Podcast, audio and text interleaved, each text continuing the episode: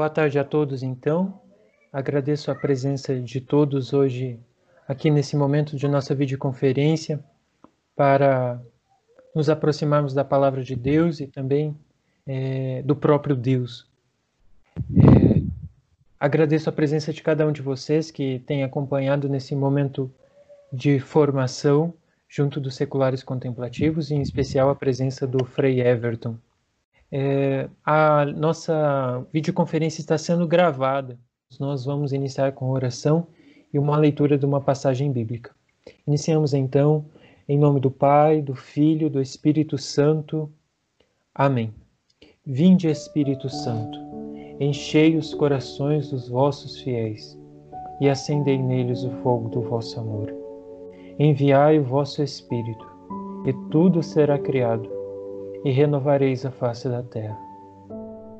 Ó Deus, que instruístes os corações dos vossos fiéis com a luz do Espírito Santo, fazei que apreciemos retamente todas as coisas, segundo o mesmo Espírito, e gozemos sempre da sua consolação. Por Cristo Senhor nosso. Amém. Está em Gênesis 3, no versículo 8 e 9. Eu vou ler para vocês. Ouviram o Senhor Deus, que passeava pelo jardim na brisa do dia. O homem e sua mulher se esconderam entre as árvores do jardim, para que o Senhor não os visse. Mas o Senhor Deus o cham chamou o homem: Onde estás? Essa a pergunta de Deus para nós é: onde se encontra o nosso coração, onde que nós nos encontramos e onde nós estamos? E nós, aqui na presença dele, nós iniciamos essa reunião. Em nome do Pai, do Filho e do Espírito Santo. Amém. Frei Everton. Bom, então quero dizer que é uma alegria nós podermos é, conversarmos, né, um pouco nessa tarde. Ela tem esse caráter assim formativo, né, mas sobretudo é, de a gente aprofundar o nosso conhecimento daquilo que a gente tem chamado que é um novo carisma, que é os seculares contemplativos. Então, nós é, temos que entender que proposta é essa, que iniciativa é essa, né? Que, que dom que é esse de, que Deus está oferecendo é, para a sua igreja. Então, é um dom de Deus. O carisma é sempre um dom de Deus para a sua igreja, para o enriquecimento da igreja, para o crescimento da igreja e sempre trazendo um benefício para o nosso tempo. E benefício é, resgatar a contemplação como algo é, que faz parte né, da, da, nossa vida e da vida cristã. É, que nasce, nós estamos buscando, assim, podemos dizer, as raízes, né? É, e, e eu acho que as raízes a gente encontra dentro de uma questão que é até existencial, tá? A questão existencial é o que é o ser humano, o que é, eu dizia assim, ó, que a raiz, podemos dizer assim, a raiz, né, é, dessa espiritualidade, é, desse carisma, ela deve ser buscada na nossa própria condição humana, tá? Porque é, a gente começa a se perguntar é, o que é o ser humano e também começa a se perguntar para que é o ser humano. Então, dentro dessas duas perguntas, que são perguntas é, existenciais, é, nós nos colocamos diante da nossa identidade e também nos colocamos diante da nossa missão. Tá? Então, é, como ser humanos, a gente se faz essas perguntas. E aí nós vamos ver que a vida humana em si é, está envolta por um mistério. É, esse mistério, que a gente pode dizer, é o mistério, é o mistério de Deus. Tá? A vida humana em si, é, ela, é, ela está envolvida, podemos dizer assim, por um mistério é, que só pode ser desvelado, entendido é, a partir do, do, nossa relação com o Criador, a partir da nossa relação com Deus. Então, o ser humano é, não se compreende fora dessa relação com Deus. É, né, seria é, impossível para nós compreendermos quem nós somos é, fora dessa relação com Deus, porque Ele é o nosso Criador. Então, Ele, ao nos criar, tem um projeto, tem um sonho, tem um desejo para cada um de nós é importante nós entendermos isso, que eu entendo quem eu sou à medida que eu me relaciono com Deus. Eu entendo para que eu sou à medida que eu me relaciono com Deus. Então, essa compreensão é muito importante. O ser humano, como mistério, ele também se dá conta que ele está aberto à transcendência. É, se dizer que o ser humano é um mistério é também dizer é, que é impossível, né? Impossível nós entendermos todas as nossas dimensões, tudo que se refere à nossa vida, é impossível nós compreendermos. Sempre há algo de misterioso nisso tudo. Mas como também mistério, a gente está aberto a uma transcendência, coisas que estão para além desta vida, para além desse mundo, para além dessa realidade material. Então, não se pode ignorar que a vida humana está envolta em um mistério de luz que abarca e define a nossa existência terrena e remete para uma transcendência futura. Por isso é muito importante é, entendermos é, essa nossa condição aqui de como de é, peregrinos, né? A gente diz a igreja peregrina. Então essa condição ela é muito importante para o secular contemplativo, é, porque o coração dele, a alma dele, na verdade, ela está no céu. Ela, ela vive essa, ela, ela tem esse grande desejo de viver essa realidade que é totalmente transcendente. Né? Estamos aqui, vivemos na sociedade, mas nós temos uma realidade que é muito maior que a realidade transcendente. As escrituras sagradas, elas são que iluminam esse mistério e nos permite é, penetrar mais nesse solo sagrado. É, nós temos um mistério, então, da nossa vida e a Sagrada Escritura é o que ilumina esse mistério da nossa vida. Por isso é muito importante na nossa espiritualidade, na nossa vida, é, as Sagradas Escrituras. Elas nos permitem entender quem nós somos e o que Deus quer de nós, qual a nossa missão.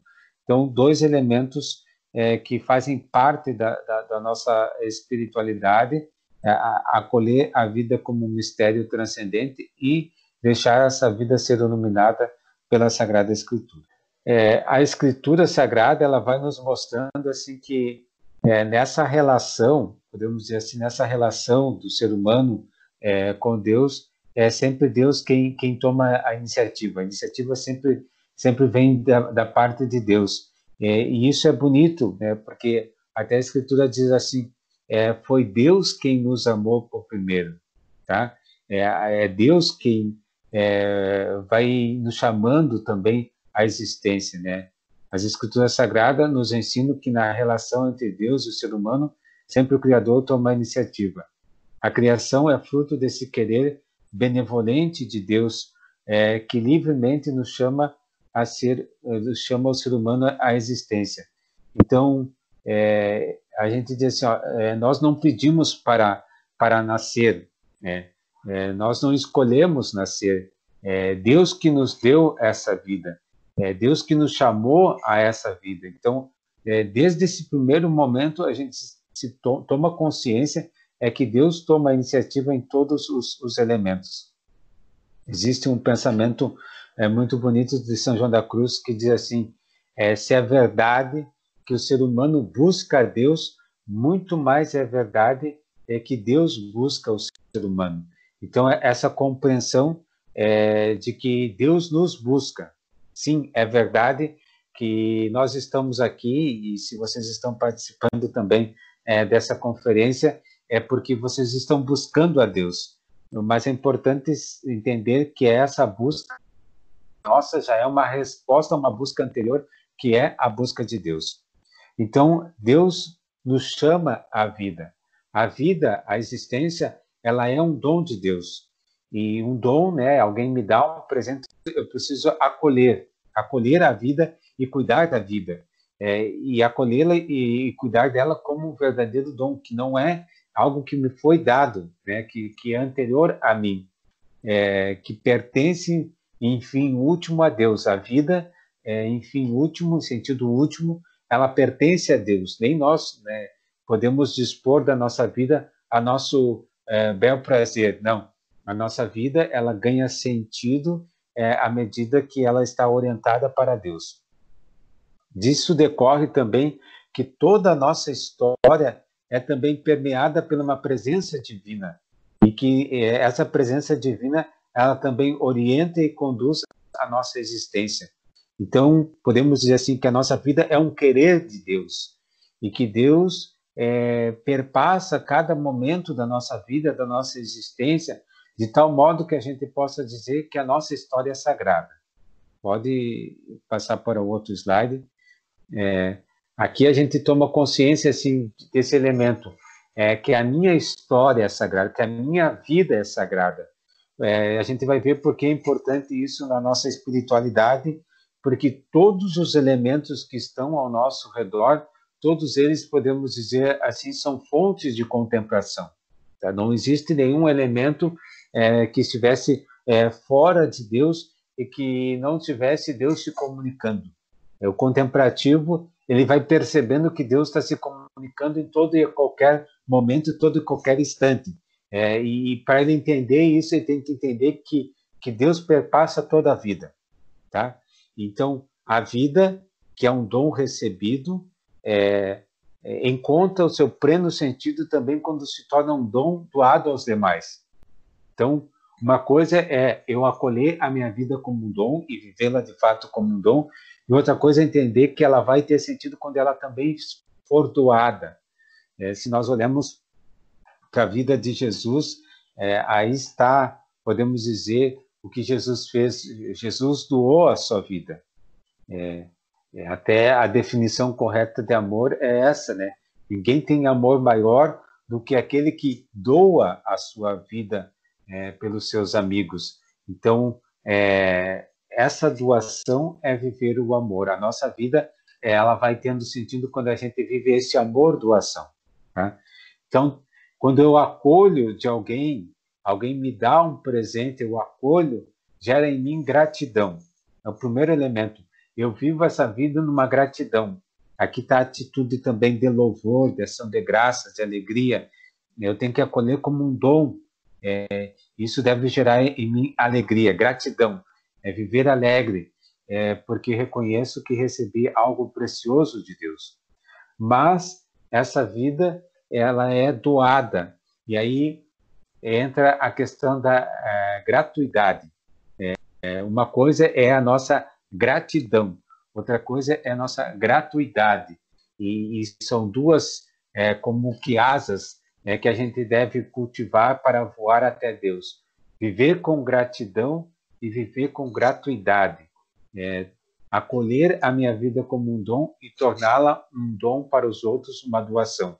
É, isso vai dando, podemos dizer assim, sentido à nossa vida, não só na nossa compreensão da existência, mas também na forma em que a gente vive, que se relaciona com os demais.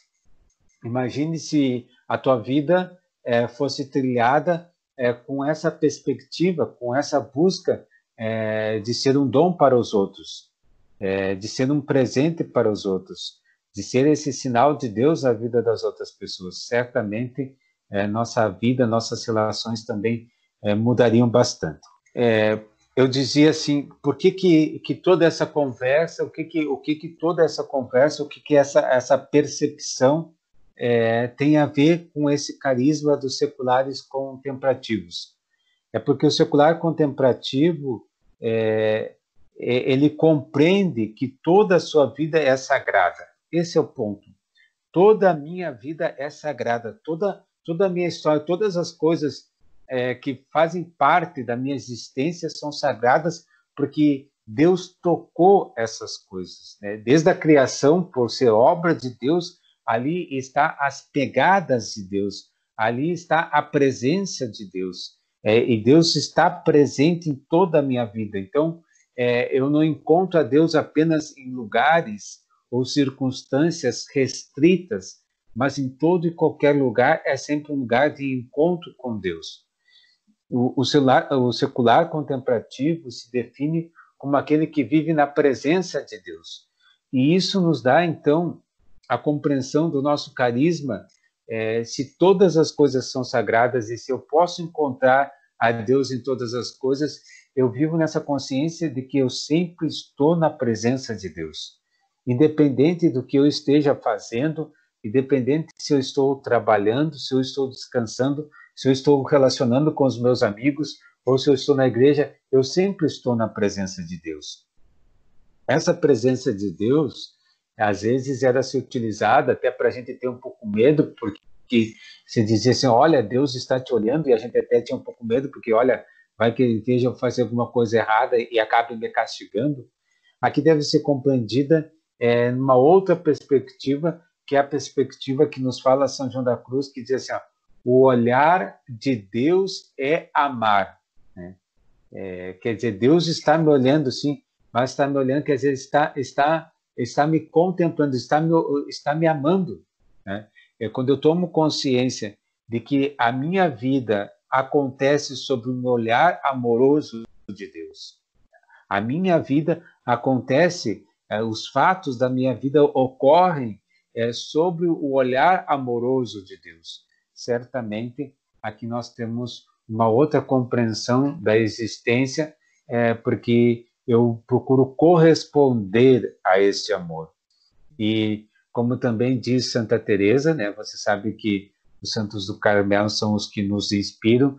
É, a Santa Teresa diz assim: é, que triste seria se nós pudéssemos amar a Deus é, encontrar a Deus apenas nos rincões, né, nos cantos.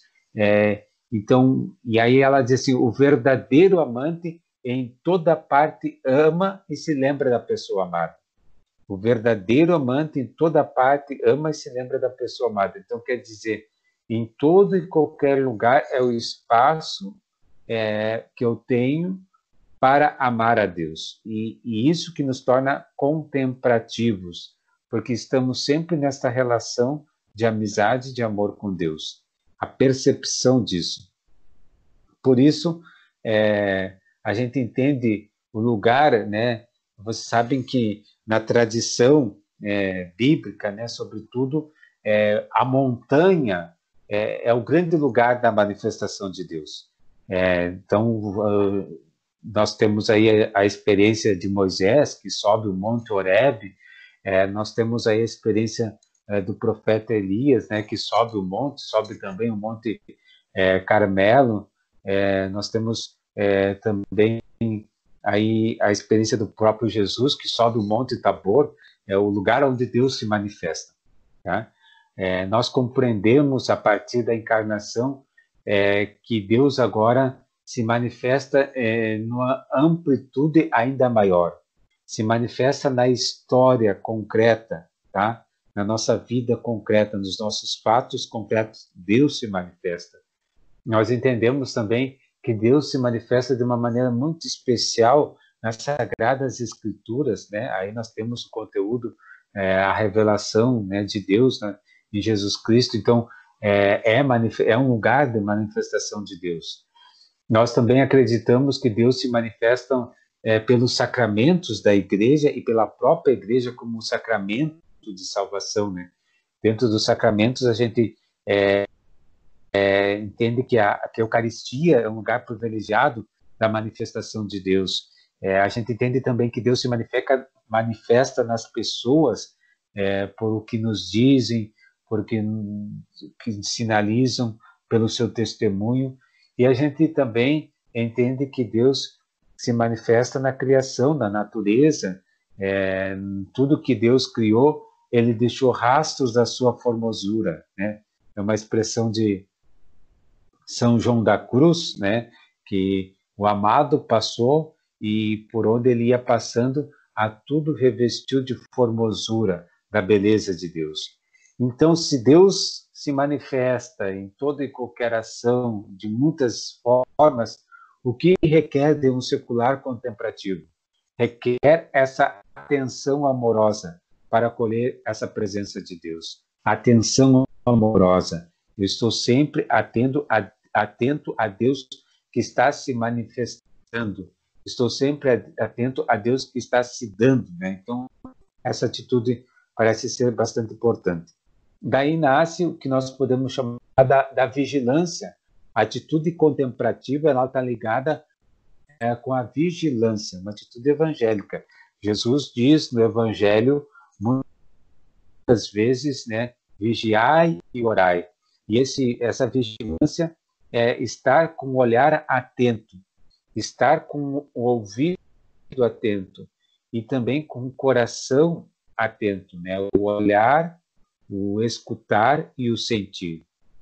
E nós utilizamos é, como símbolo de um contemplativo uh, o sentinela. O sentinela é aquele que está num lugar alto, num lugar privilegiado, e de lá ele consegue ver todo o horizonte, então a, a distância, consegue ter um olhar mais amplo, podemos assim dizer, do que as pessoas que vivem na cidade. O contemplativo é chamado a ter um olhar mais amplo do que as outras pessoas que vivem na correria do dia a dia. E, e ele está sempre desperto.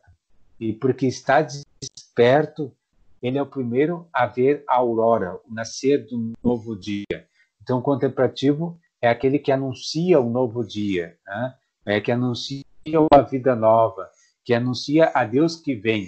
É, esse aspecto é, faz parte do nosso carisma, é, estar vigilante é, para colher as manifestações de Deus no dia a dia.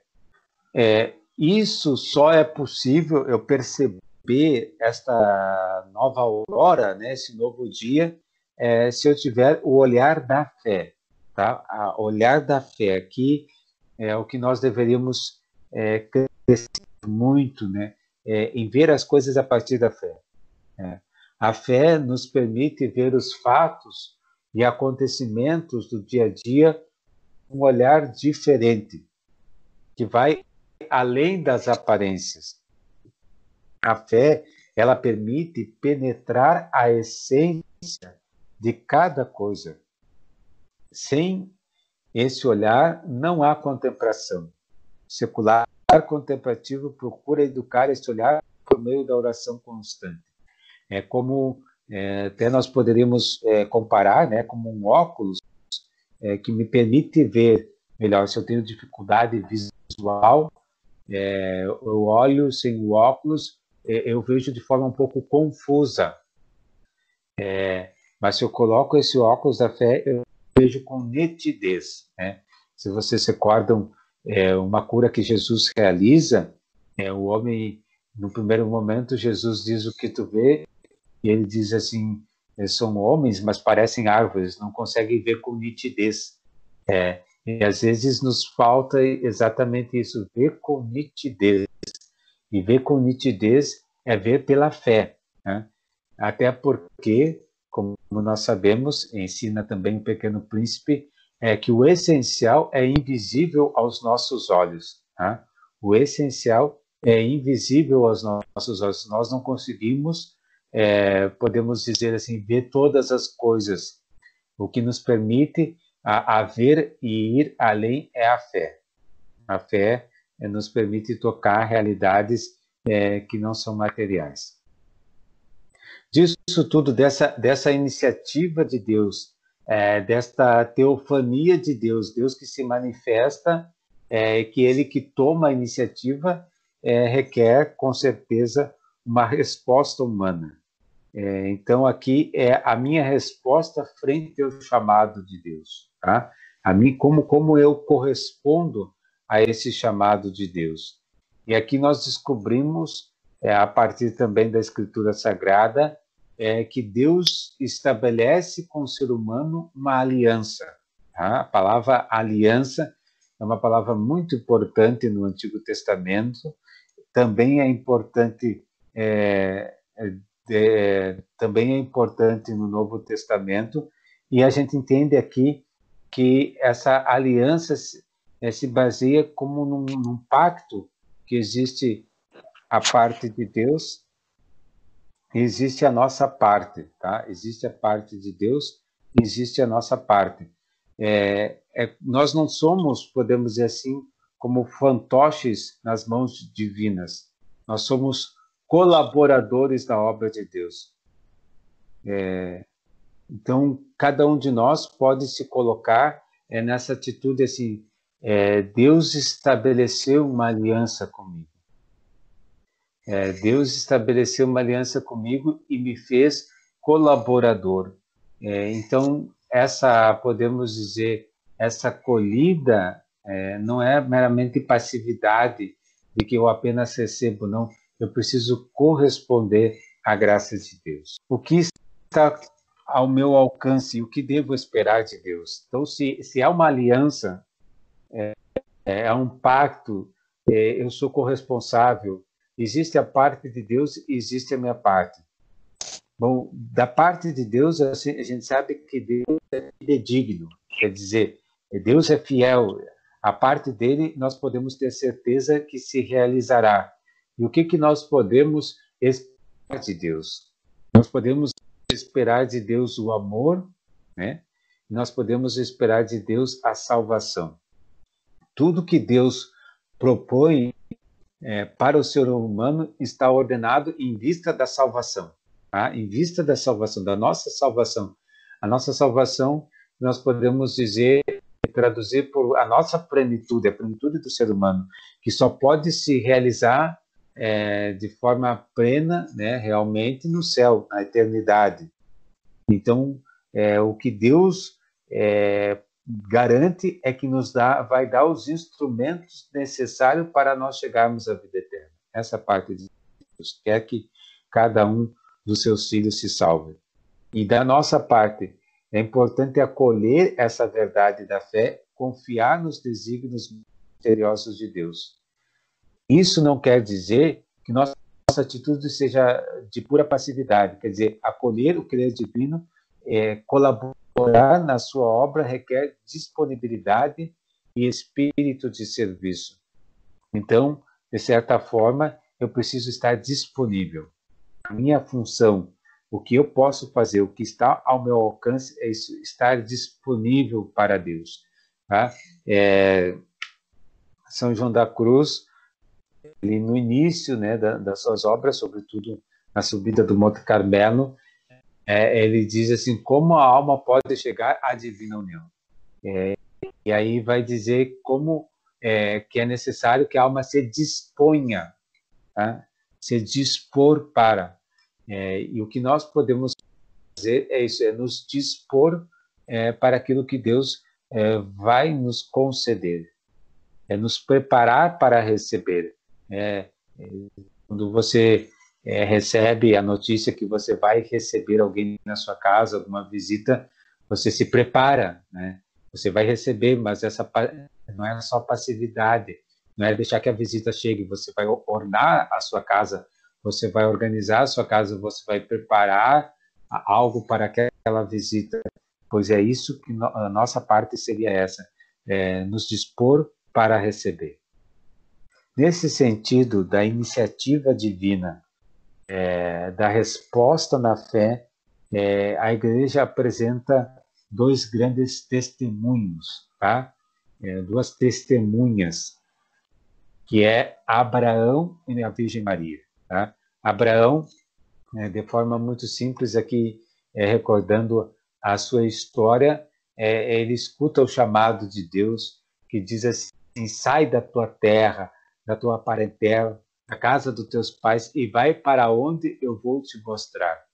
É, aqui há uma promessa de Deus que diz que vai tornar é, é, muito fecundo, mais fecundo que as areias da praia do mar. É, há uma promessa de Deus, há um convite, há um chamado de Deus.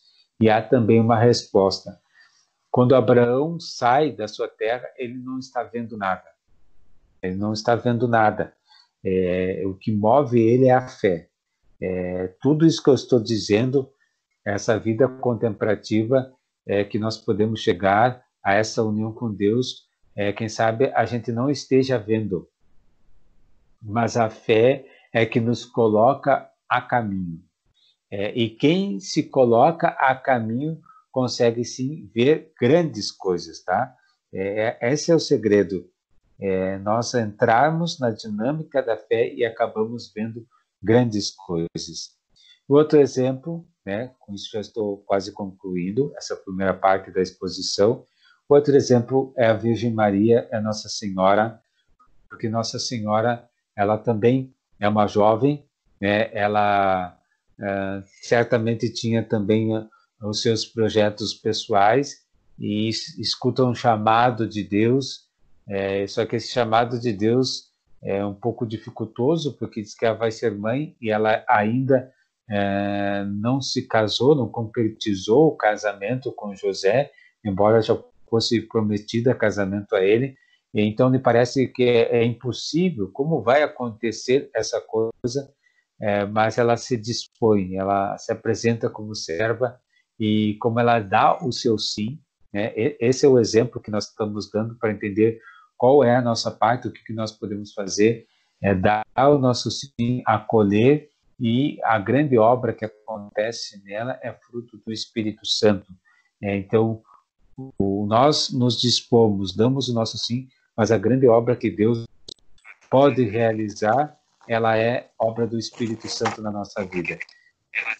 Então, resumindo, para nós, seculares contemplativos, né, resumindo, é, Deus toma a iniciativa, vem ao nosso encontro, nos faz um convite é, e nós devemos responder, corresponder a, a esse convite de Deus e devemos fazê-lo na fé.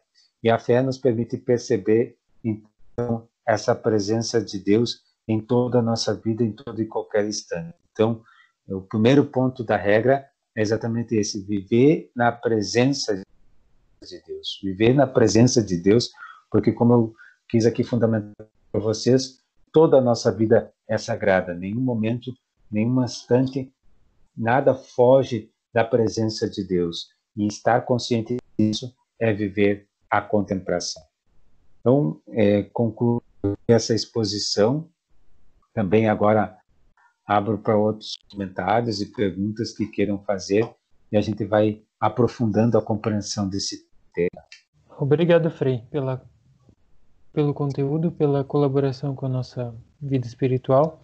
E, então, alguma pessoa que está nos acompanhando teria alguma pergunta que queira fazer ou alguma partilha sobre o texto que leu sobre a iniciativa divina é... e a resposta humana? Se quiserem fazer por áudio, pode fazer. Bom dia, desde Colômbia. ¿Me escuchan? Sim, escutamos. Eh, no hablo portugués, pero espero que me comprendan en español que es muy parecido. Eh, la verdad, eh, considero que entregar la vida a, a, Dios en nuestro cotidiano vivir es muy importante y en la parte vocacional, he experimentado que Dios lo llama a uno en sus diferentes momentos de vida. Eh, de pronto, cuando estamos muy jóvenes, eh, no, tenemos, no estamos muy maduros eh, frente a lo que perseguimos en la vida, pero cuando ya tenemos 30 o 40 años, sentimos ese deseo, esa vocación de entregarnos al Señor de forma más plena, más dedicada y en exclusividad a Él. Eh, quisiera preguntar, eh, ¿qué es vivir una vocación que se llama tardía? ¿Cómo vivir una vocación tardía? Espero me hubieran comprendido. Sí, eh, é, é, é compreendido plenamente. É, vou falar, continuar em português também para os outros entenderem. Se o senhor entende bem, eu, é, é, le contesto em português. É, sabe que eu, é, no, no, Carmelo nós temos né, é, o exemplo da Edith Stein, que é Santa Teresa Benedita da Cruz. Ela é uma pessoa que busca Deus, né? Na verdade, inicialmente ela busca a verdade, e identifica essa verdade com Deus né, nesse processo. É, realmente o processo de cada um é muito pessoal, né? não tem uma regra que a gente possa dizer, é, há momentos diferentes, aí também um exemplo de é, Santo Agostinho, né? Santa Teresa também tinha um, um apreço muito grande pelos santos convertidos, aí ela lembrava também é, de São Francisco, né, que é, mudaram de vida, é, tudo isso é, é verdade. Não, não, não, existe um momento, cada história única, é independente é, do que passou nessa história, né? Toda a nossa vida é sagrada, a vida de cada um é sagrada e é muito importante a gente entender isso. Não é uma, não existe um momento ideal, né? existe um momento que Deus escolheu para entrar na vida de cada um de nós. E claro, quando a gente vai responder, a forma da gente responder ela está muito ligada também às próprias circunstâncias nas quais a gente se encontra, né? Um jovem ele vai responder de uma maneira, uma pessoa mais adulta de outra maneira também. Res... se o chamado de Deus é no momento, é, a resposta também deve ser naquele momento e dentro das condições que a pessoa pode vivenciar. Né?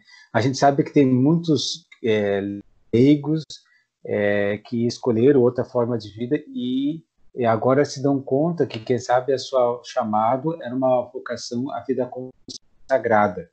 É, por isso, os seculares contemplativos ele compreende isso e, e propõe que toda e qualquer pessoa possa viver uma consagração não naquela estrutura de uma vida religiosa, naqueles moldes de uma vida religiosa, mas em outros moldes que também é acessível, né?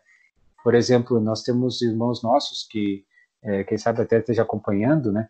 É, tem um irmão nosso que ele é um profissional na área da saúde, mas ele tem que cuidar da mãe dele, e ele não tem como deixar de cuidar da sua mãe, então ele ele não teria como ir a um mosteiro, a, a uma congregação religiosa por essa é, missão que ele tem, mas ele pode viver lá na sua casa, cuidando da sua mãe, na sua profissão, essa consagração. Isso que nós queremos tornar acessível, que é, é possível, sim, viver.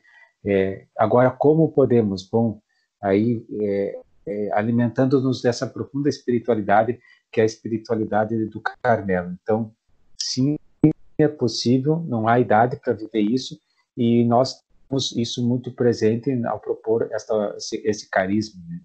É, eu, não, eu não peguei o seu, o seu nome, é, não sei se também está de acordo com a sua pergunta. Eh, sí, mira que lo que indicas es casi como muy parecido a lo que me pasó en mi vida. Eh, de muy joven quise ingresar a una comunidad religiosa, pero soy hijo único y en la actualidad, pues convivo con mi madre, estoy pendiente de ella, una mujer de 73 años, y ha pasado la vida y, a veces siento que ese sueño para el cual estaba llamado no va a ser posible porque ya tengo 44 años y, y está mi mamá viva y, y pues siento que debo que cuidarla hasta cuando Dios la llame y, pero siento ese vacío, esa necesidad a veces de cambiar de vida. Me he hecho profesional, trabajo en una universidad, he sido exitoso profesionalmente, pero vivo un sinsentido de vida. Y pues lo que tú dices de, de vivir la vocación desde la familia, desde la casa, pues sí, sí la vivo, la siento, pero sin embargo sí siento ese sin vacío ese no vacío, esa no, ese no vivir para lo que estuve llamado. Y eh, siento a veces que, que llegará mi momento y por eso siempre he estado en la búsqueda. Soy una persona que no se ha casado, que está soltero y que esperas como su momento en el cual Dios le pueda abrir una puerta para poderse consagrar de pleno al Señor inclusive ese sueño con es como le agradezco la respuesta, padre. Sim, sim, é, sim é, eu entendo. É, existe aqui uma questão, me parece muito, muito interessante. O teu caso é que existe a possibilidade é, de um dia ingressar numa comunidade religiosa, porque não existe um impedimento, né? É, mas existe muitos irmãos nossos que é, já optaram por uma outra forma de vida e que gostariam de é, vivenciar profundamente, mesmo dentro do matrimônio, a espiritualidade. É, é, é, outra coisa que eu diria assim, é, a gente tem uma, uma intuição que é, é muito importante a comunidade. É, um secular contemplativo ele também tem, tem que ter uma comunidade. Ele não mora hum, junto com outras pessoas, mas ele tem uma comunidade na qual ele se reúne, na qual ele partilha e que vai a, alimentando essa espiritualidade, que eu acho que ajudaria nesse elemento que o senhor diz aí de, de sentir-se só. A gente chama, chama esse, essas comunidades de cenóbios. Então, é, a gente intui que é muito importante ter cenóbios onde existem momentos de partida e se animar mutuamente, é, porque isso é importante. Nós, como seres humanos, precisamos uns dos outros e, sobretudo, no caminho de Deus, nos ajudar mutuamente. Gracias, Padre. Y deseo estar en más contacto con ustedes. Bueno, que Dios te bendiga. Certo. Amém. Obrigado. Uh, o Antônio pergunta: Como ser contemplativo neste mundo tão conturbado? É, olá, Antônio. A tua pergunta é muito interessante. Realmente, eu não te tiro a razão. O nosso mundo é conturbado. Né? A gente vive numa situação é, bastante difícil, né? É, mas eu me recordo da palavra de Jesus, né? Quando no Evangelho de São João, é, Jesus dizia assim: No mundo tereis tribulações. Então, é, essa, esse mundo conturbado previsto, né? Mesmo no projeto de Deus. É, mas aí diz: coragem, eu venci o mundo. E, e na sequência é, do mesmo Evangelho de João, no mesmo capítulo, diz assim: ó, Eu não vos tiro do mundo, mas eu vos envio a este mundo. Então, quer dizer, a, a, nós não entendemos que a solução seria fugir do mundo, não, não entendemos dessa maneira, porque nós somos enviados a esse mundo conturbado e no meio deste mundo conturbado nós sermos um sinal de luz, de paz. Né? E claro, com isso é, eu entendo que a gente precisa reorganizar a nossa vida.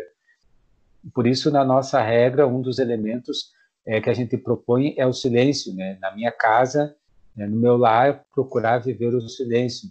Isso quer dizer que eu tenho que limitar é, a influência dos meios é, de comunicação, dos meios tecnológicos, é, criar um ambiente de silêncio, porque é, a, seguindo a sabedoria da vida monástica, né, é, é, a gente consegue, a, consegue viver melhor a contemplação quando a gente vive mais o silêncio e quando a gente também diminui e faz sossegar essas outras vozes. Então, um elemento seria esse, tá? Não é a solução não seria a gente fugir dessa sociedade, né, porque nós somos enviados a ela, né? Mas seria é, no meio dessa sociedade nós buscarmos ser é, diferentes, com estilos de vida diferentes, com ritmo de vida diferente, com elementos é, como esses contemplativos que nos ajudam a contemplação, como por exemplo o silêncio é, na nossa casa, no nosso lar. É, é uma proposta que inclusive está dentro da nossa regra. Os contemplativos podem morar juntos? Sou enfermeira e gostaria de ver juntos a outros irmãos. Como formar uma comunidade? É, primeiro respondendo a questão do acompanhamento, né? É a primeira pergunta, né? Uhum. É, assim, nós estamos, então, é, estabelecendo o acompanhamento por meio do correio eletrônico, né, o e-mail, no qual a gente envia o texto e a pessoa, então, procura meditar e depois nos partilhar um pouco a sua meditação. É algo muito concreto, né, acessível a todos. E outro o momento do acompanhamento é esse que nós estamos vivendo agora, que seria é, essas videoconferências que a gente vai interagindo, perguntando e vai esclarecendo um pouco mais da, da, nossa, da nossa vocação. Né? É, depois, se há elementos que são mais pessoais e se há elementos assim que de fórum mais íntimo, aí a gente pode manter contato pessoal para esclarecer, para ajudar. É, mas o meio que nós temos seguido é essa lógica é, primeiro por e-mail, um texto que medita e depois uma videoconferência. é, para ser uma, de formação, uma vocação tardia, né? Isso. Uhum. É, nós, como nós não somos um instituto de vida religioso, nós somos uma associação de fiéis leigos. Então nós não nós não não se ingressa como se ingressaria num mosteiro ou num convento ou num seminário. É, então para nós não importa a idade que a pessoa tem. É, para nós é, é todo que chegou ao momento da sua vida e descobriu a importância da contemplação e que quer ser ajudada a ver a contemplação na sua vida. Então, não temos é, questão de, de idades, né? É importante é que se sinta chamado a viver a contemplação. Os contemplativos, é, é, os seculares contemplativos podem morar junto. Não, não, nós não temos nenhum lugar em que os seculares contemplativos morem juntos, né? Existe o que a gente chama de sinóbios, é, que são não são lugares, mas são grupos de pessoas que se reúnem para partilhar a sua vida de oração, a sua fé, e estudar a espiritualidade. É um grupo que se reúne periodicamente, mas não mora debaixo do mesmo teto. Então é um, algo que acho que ajuda a esclarecer. É, esse aqui de junto com outros irmãos, uh, no momento não é a nossa proposta. É, a nossa proposta ela é uma caráter secular, né? Então, quer dizer, é, a pessoa está no século, no mundo, ela está envolvida aí com, com, a, com, com as questões da, da sociedade, é, mas ela está lá sendo sal da terra e luz do mundo. Tanto é que o nosso apostolado ele não é fazer uma coisa ou outra. Nós não temos um apostolado que diga assim, nossa missão se destina, nosso apostolado se destina a dar testemunho. Nosso apostolado é, é, é, simplesmente assim, dar testemunho da vida cristã aonde nós estivermos. Né? Então, não seria nosso objetivo nesse momento ter um lugar para que se viva juntos, um grupo de pessoas, não é estarmos inseridos na sociedade mas ali viver a contemplação. Como formar uma comunidade, se é comunidade nesse sentido de ser nós, grupos de, de partilha, é, basta encontrar quatro, cinco, seis pessoas que estariam dispostas a vivenciar o que nós estamos vivenciando e, e seria só, somente isso. Agora, se é comunidade como uma comunidade de vida religiosa, coisa nós não temos esse itinerário, porque não é essa a nossa proposta. Uma pergunta, e talvez para me ajudar em algum esclarecimento, no, no que sentido? É, a contemplação, normalmente, né, para mim, me remete a, a, um estado de, uma, ou uma busca por momentos de silêncio, de, de, de ficar sozinho também, né? Há momentos onde é, é, é muito próximo essa, esse sentimento, essa presença de Deus, até no dia a dia, no que está fazendo, mas sempre me, me chama a, ao silêncio, ao, ao querer estar é, em, reti, em, retiro. O que eu quero dizer com isso é assim: é, uma preocupação que às vezes é, é me, me, vem, me acomete é isso é um, um, uma característica, isso é um, isso é um chamado realmente de Deus, ou eu posso estar fugindo, né? Qual que é o meu medo? e eu não sei se mais alguém tem essa percepção, né, que, de que as pessoas olhem ou que eu, na verdade, tenha traços não de um contemplativo, mas de um depressivo, não sei se eu estou fazendo a me entender, né, como discernir bem aquilo que é saudável, aquilo que está é, me levando para Deus ou me afastando das pessoas, essa é uma, é, não digo uma inquietação, mas algo que me ocorre, né, porque é, é, muito saboroso, às vezes, esses momentos de, de, de quietude, de silêncio, e, e, a gente acaba sendo pego pela vontade de que ele dure mais e cada vez mais tempo, né? Então, assim, é, qual seria uma visão adequada, uma medida, é, não em termos de tempo, talvez, ou de quantidade, mas de percepção, né, do que está realmente me fazendo bem e daquilo que não e que não esteja me afastando do, do, dos demais, assim, não sei se eu me fiz entender. Sim, agradeço a tua pergunta. Sabe que é uma questão. É, existe uma tensão né, que é, os próprios místicos vivenciam. É, Santa Teresa tem uma expressão dizer assim: de, de, estar sozinha, eu nunca me cansaria.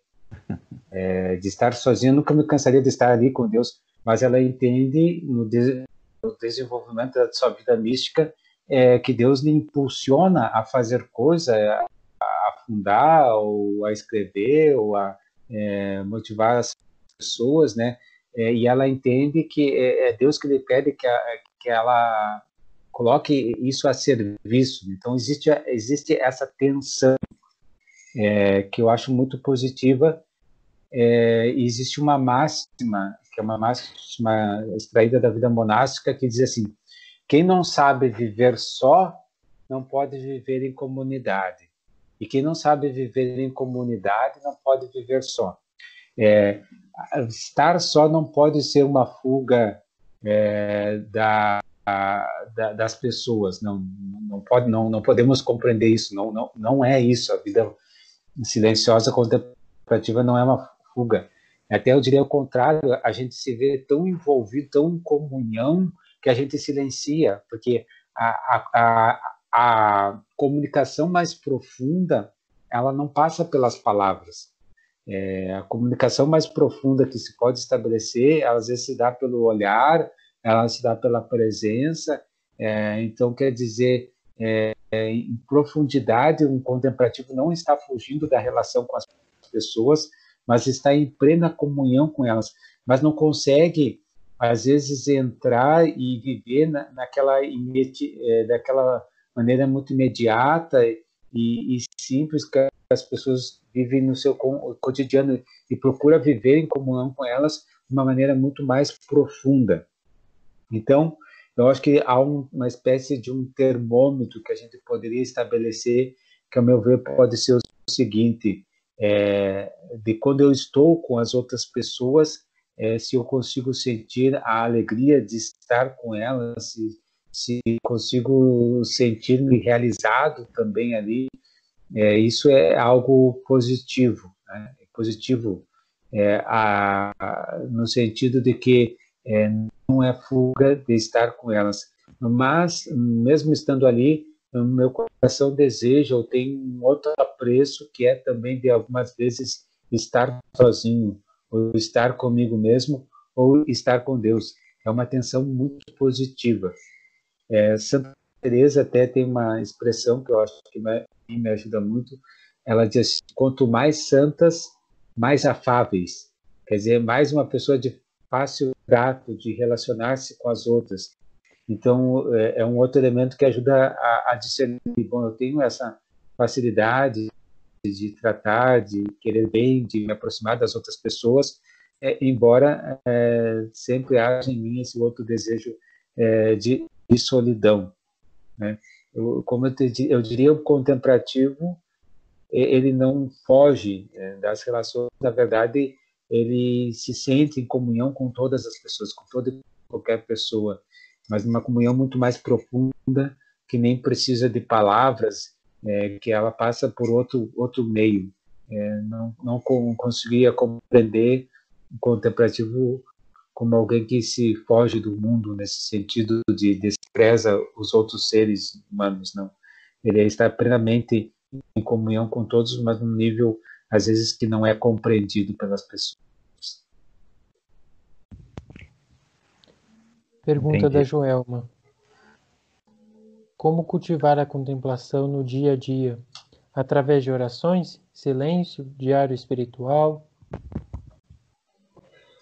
É exatamente isso. Né? É, é, é, a gente aqui é, pode entrar num assunto que se chama é, quais são os instrumentos é, que a gente tem para chegar à contemplação. Até a gente se diz assim, a gente precisa de uma escola de contemplação. É porque, porque é, é, a gente tem uma habilidade natural para a contemplação, mas só que o desenvolvimento de nossa vida, é, por inúmeros fatores, seria um pouco extenso explicar aqui, mas a, a, gente não vai desenvolvendo essa habilidade natural para a contemplação e, e, chega um momento que a gente tem que entrar como uma escola para aprender ou desenvolver de novo a contemplação. E aí se tem muitos instrumentos, coisas que ajudam isso, o silêncio ajuda, a, oração ajuda, a palavra de Deus ajuda, a Eucaristia ajuda. É, na verdade, o que nós encontramos na regra dos seculares contemplativos são coisas que nos ajudam a viver a contemplação, são princípios que ajudam a viver a contemplação. É, é, e, claro, a, a, partir daí, cada um estabelece um itinerário, um processo muito pessoal, mas sim, são esses elementos que nos ajudam a viver a contemplação. Nós continuamos com o grupo do WhatsApp. O grupo do WhatsApp fica fechado, né? Eu só abro, como alguns que já estão lá perceberam, é, nesses momentos que se vão enviar alguma pergunta ou tiverem alguma dificuldade, terem esse meio mais prático e rápido, né? É, Quanto à nossa próxima meditação, nós iremos encaminhar então no próximo mês, né? Utilizem dessa meditação que enviamos para vocês, utilizem dos pequenos versículos bíblicos para saborear, para a meditação diária, para a oração mental diária. É, o canal no YouTube Sou Carmelo está com, é, com bastante programação que é, é ligado ao Carmelo da província do Brasil Sul, então tem ali uma. Um, estão produzindo bastante conteúdo que está sendo voltado agora para a oração mental. Então acompanhem lá. É, agora, esse vídeo da nossa gravação aqui, é, eu vou editá-lo, ver o que posso colocar e o que não posso, vou ver a autorização de, dos que estão presentes aqui também. É, e aí eu vou lançar no YouTube para os que quiserem acessar, etc. Às vezes como link privado, vamos ver como fazemos. Tá bem? É, continuem conosco. Vocês irão receber a próxima, o próximo e-mail, é, então no próximo mês. Vejam sempre a caixa de spam porque muitos estão recebendo, como às vezes eu disparo ele para muitas pessoas, ele é no, os e-mails são notificados como spam. Então vocês precisam estar um pouco atentos nisso, mas sempre eu aviso no grupo do WhatsApp. É, Frei Everton, o senhor teria algum aviso? Eu não acompanhei muito bem quem está aqui conosco, né? As pessoas que, que puderam participar ou, ou também não participaram, mas acho que tu tem como depois visualizar, né? Quem, quem... Sim, tem como. Tá. Não só para a gente saber quem está acompanhando. E, e claro, eu acho que é, seria isso que o Lucas disse, né? A gente vai aprofundando o conhecimento. É, temos agora o dia 16 de julho, é uma data muito importante no Carmelo, que é dia de Nossa Senhora do Carmo. E é uma data também que a gente tinha escolhido para as pessoas que fossem fazer a sua consagração, uma consagração privada também é, é, esse dia. Então são dias assim de solenidades. Então eu gostaria de convidar quem puder, né, onde é, isso é possível, né, também estamos nesse tempo de pandemia, mas quem puder participar da Eucaristia no dia 16 de julho e na comunhão, também entrar em comunhão com todos os seculares contemplativos e a gente também vai vivenciar isso como uma comunhão espiritual. Todos nós, dia 16 de julho, que pudermos participar da Eucaristia, entramos em comunhão, é, uns rezando pelos outros. Certo. Para nós encerrarmos, vamos meditar uma palavra, um trecho bíblico. Eu convido vocês então a se sentarem com maior acomodação para nós meditarmos um pouquinho.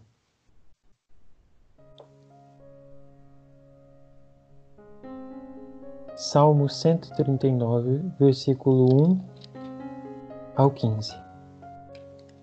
ao 16. Senhor, tu me sondas e me conheces.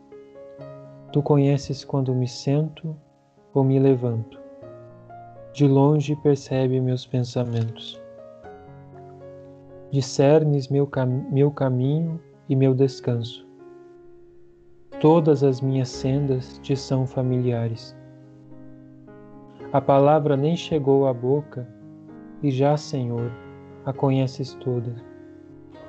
Tu me abraça por trás e pela frente. Apoias tua mão sobre mim. Tanto saber me ultrapassa, é sublime, eu não o abranjo. Para onde me afastarei do teu alento? Para onde fugirei de tua presença? Se escalo o céu, aí tu estás. Se me deito no abismo, aí estás.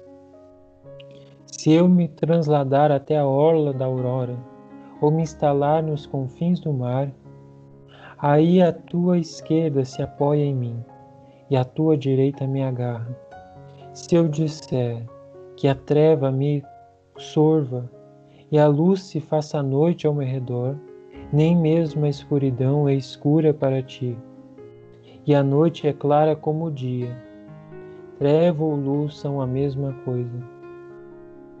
Tu criaste meus rins, tu me tecestes no seio materno. Eu te dou graça porque distinguiste com portento, e tuas obras são maravilhosas.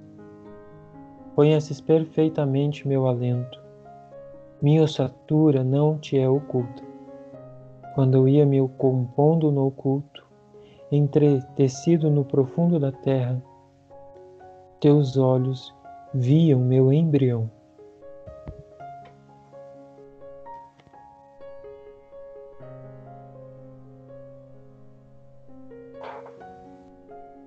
Em momento de silêncio, reflitamos a passagem bíblica.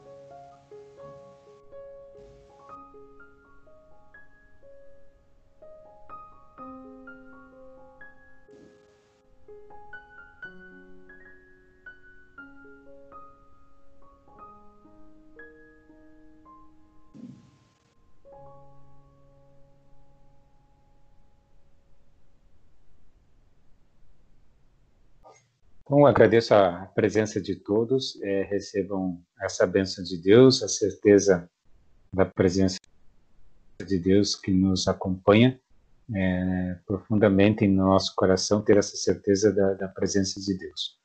O Senhor esteja convosco. Ele está no meio de nós. Por intercessão de Nossa Senhora do Carmo, abençoe-vos do Deus Todo-Poderoso, Pai, o Filho e o Espírito Santo. Amém. Um grande abraço para todos e que fiquem na paz de Deus.